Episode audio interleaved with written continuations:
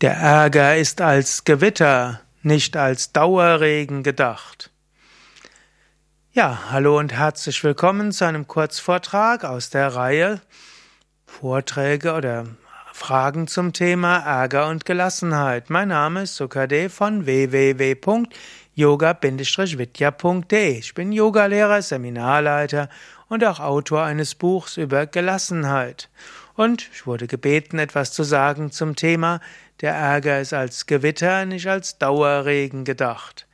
Ich sage gerne, Emotionen sind Informationen mit Handlungsempfehlung und Energie.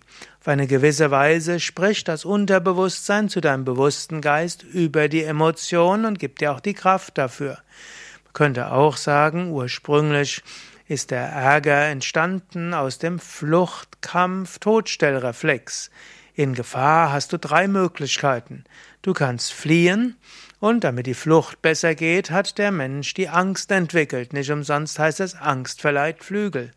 Zweitens kannst du kämpfen, und nicht umsonst hat der Mensch dann die Fähigkeit zum Ärger bekommen, um dann kämpfen zu können, um mehr Energie dafür zu haben.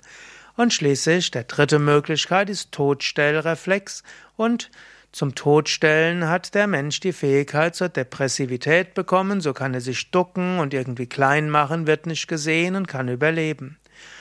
Der Ärger ist dort vielleicht die, die kurzfristigste Emotion. Sie ist da, um schnell irgendwas angehen zu können. Ärger ist manchmal ein Zeichen, etwas zu tun. Zum Beispiel kann Ärger ein Zeichen sein, dass jemand eine Grenzüberschreitung gemacht hat oder dass jemand deine Bedürfnisse nicht, nicht berücksichtigt. Vielleicht ist Ärger manchmal auch ein Zeichen, dass jemand sich an seine Vereinbarungen nicht gehalten hat. Also, du kannst das zur Kenntnis nehmen.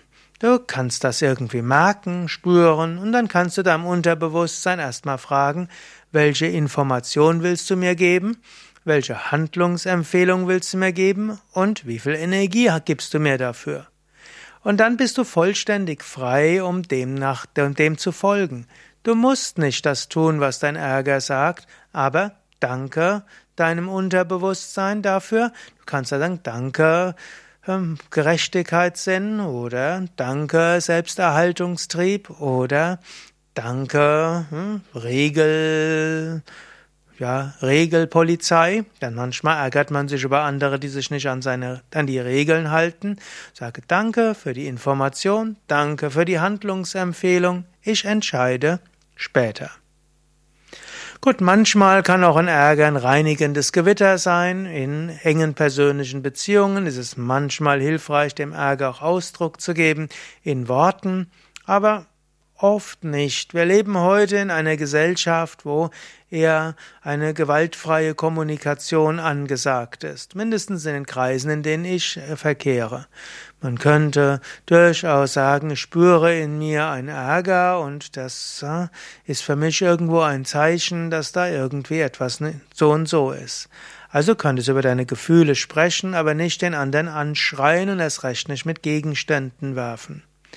Aber manchmal kann in einer engen Beziehung auch Ärger hilfreich sein, es kann ein reinigendes Gewitter sein und nachher ist es vorbei.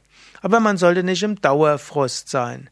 Wenn du im Dauerregen des Ärgers bist, dann hast du wahrscheinlich eine Pitta-Übersteuerung und im Ayurveda würde man sagen, Pitta-Übersteuerung, da ist klüger, reduziere sie.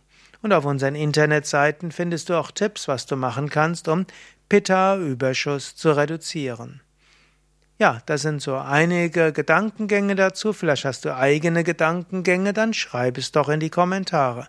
Wenn dir der Vortrag gefällt, dann vergib doch eine Daumen hoch Bewertung oder gefällt mir oder fünf Sterne, je nachdem auf welchem Medium du diesen Vortrag jetzt findest oder teile ihn in deinem beliebten sozialen Netzwerk oder auch verschicke den Link zur Sendung.